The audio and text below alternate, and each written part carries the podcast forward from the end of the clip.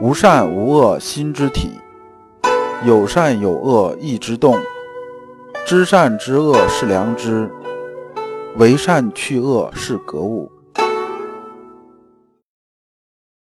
各位同道，大家好，我是老刘刘长志。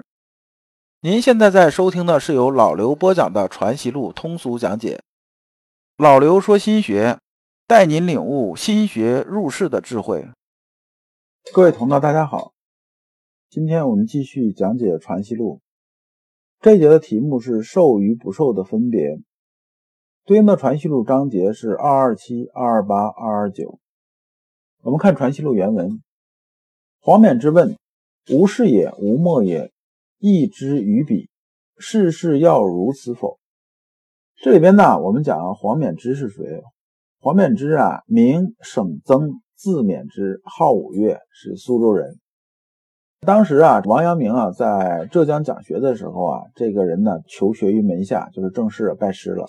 呃，也就是说呢，你就知道他是先生的徒弟就可以了。那么这句啊，无事也，无莫也，义之于彼啊，从哪儿来呢？这是《论语》里边来的，是《论语里仁篇》。呃，原文是啊，君子之于天下也，无事也，无莫也，义之于彼。我理解大概意思是这样的，就是君子对天下这种事情不肯定也不否定，实际上是什么呢？就是老刘一直说啊，这个世界上的事啊，没有绝对这种对错，但是有一点肯定存在，就种瓜得瓜，种豆得豆，这是天理。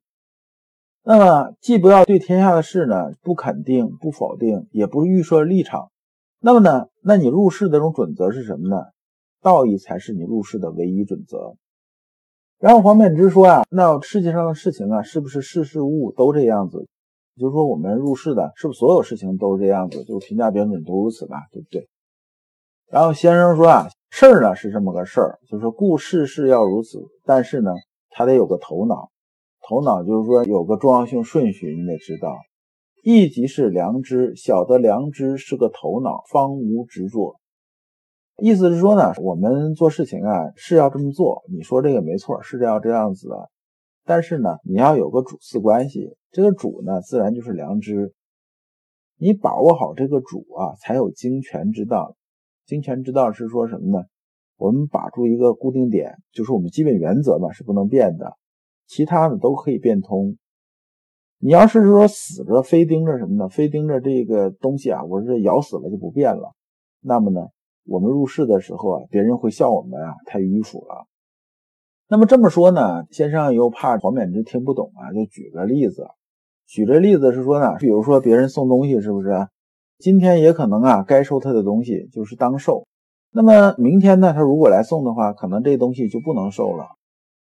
那今日啊，为啥不当受？明日为啥当受呢？就是因为当时这种情况它可能有变化了，所以有当受不当受。那么这时候呢，我们就要知道啊，这个里边起作用的是什么呢？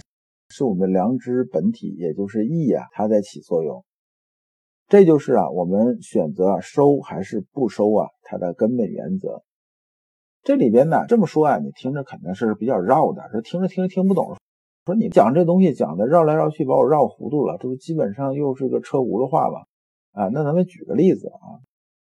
说啊，在《孟子公孙丑下》里边呢，有这么一个典故，说有这么个人叫陈真。那么他问孟子说啊，你做事得有原则，你做事这个有些事情我看不太懂。我问你个这么个事儿吧，比如说以前呢，咱们到齐国的时候啊，然后人齐王啊给了我们这个一千金呢，就是给了一笔钱，是不是？然后呢，你是没受，没受呢，就是说这个钱呢我不要了。但反过来呢？你说你啊，所有王这种馈赠啊，咱都不受，这也算可以了。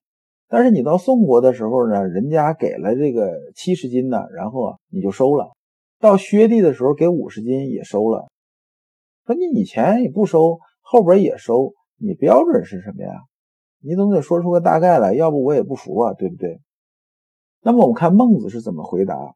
孟子说呀，说我这个事情啊，没有什么对错。就是说，不是说收啊就是不对，也不是说呢不收就是不对。这些事情呢，我做的都是可以的，就是都是对的。那么我们看看当时实际情况，说在宋国的时候啊，为什么他送这个七十斤呢？我们要收呢？是因为啊，我们呢那时候要走，要走呢，我们实际也没盘缠，没盘缠，因为我在路上讲学也不能像现在说我讲课收费啊，对不对？那没盘缠，还有一些弟子跟着走，你一点钱没有，这怎么办呢？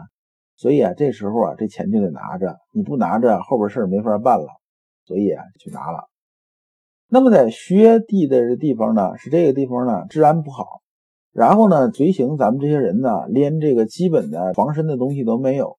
说这时候我只有收点钱，才能买点这个兵器啊，买点东西防身。说这时候啊是没办法，这是呢为了自身安全考虑。那么在齐这个地方来讲的话呢。我这时候是没有什么需求，就是说我不需要这笔钱，对我来说没有意义。所以他这时候我拿了之后呢，就是出于私心了，就是说是因为我贪这个钱了，呃，就是说属于私欲作怪了，所以他这钱呢我就没收。所以从这个角度来说呢，你看呢，我们做事情啊是良知来主导的，就是根据实际情况，根据时间环境各种条件这种不同啊，我们才决定啊该怎么去做。人呢，就要顺势而为之，这才是义。从这个角度来说，我们看啊，阳明心学不是教条主义，它是什么呢？它是说的按良知指引而行啊，这是大原则，时时刻刻按照这个原则走，这样才能保证啊我们的行为啊不产生偏差。所以，但凡有人跟你说这些东西说成个教条主义了，那要么这人呢他是真不懂，他自己是半桶水；要么就是什么呢？他是别有用心的。所以啊，诸君呢，在听其他人讲其他事情的时候，一定要什么呢？一定要心里多根弦，多想一想。我们学阳明心学啊，是为了增加自己的这种智慧，而不是把自己洗成单细胞动物，这是两回事儿。二八，思无邪一言，如何辨盖得三百篇之意？这就是意思啊。问先生说，这个思无邪啊，就把这个《诗经》三百篇呢，全给包括了。这句话从哪儿来呢？是《论语为政篇》，原文是：“子曰：诗三百，一言以蔽之，曰思无邪。”那么什么是思无邪呢？思无邪其实就是思想纯正，没有邪念，就是我心里头啊没有好色、好货、好名之心呐，就是我没有这邪念，自然而然呢，我心体上就没有贪嗔好恶这东西攀到上面。那么这个思无邪是什么呢？思无邪啊，就是治良知啊。就是思想完全纯正，需要做的就是克掉私欲，而克掉私欲呢，就是治我心中良师这种过程。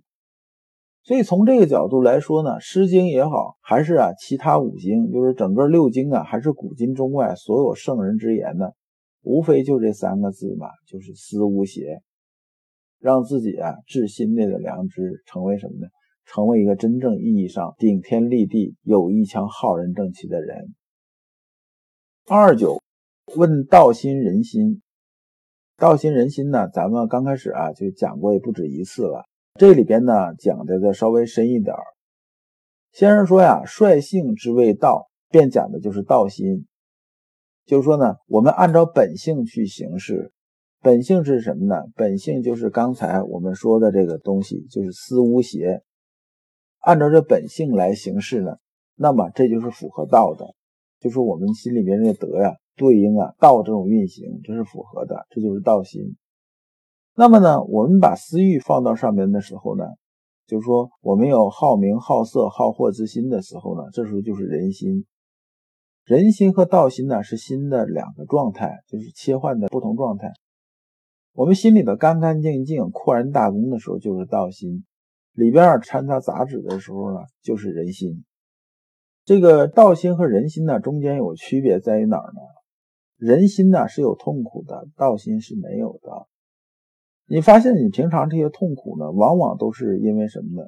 因为呢好名、好色、好货之心呢，有这一产生，马上有贪嗔好恶，有这些情绪在那搅来搅去，你就会有痛苦。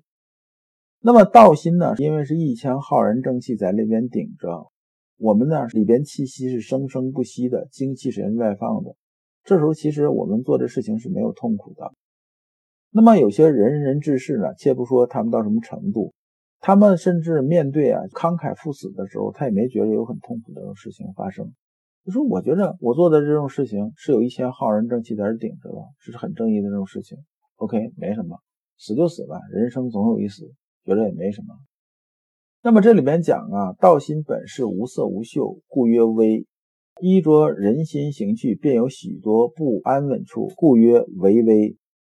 这句话呢，还是咱们十六字心法来的，讲的就是什么呢？心微微，道心微微，为精为一，秉之绝中。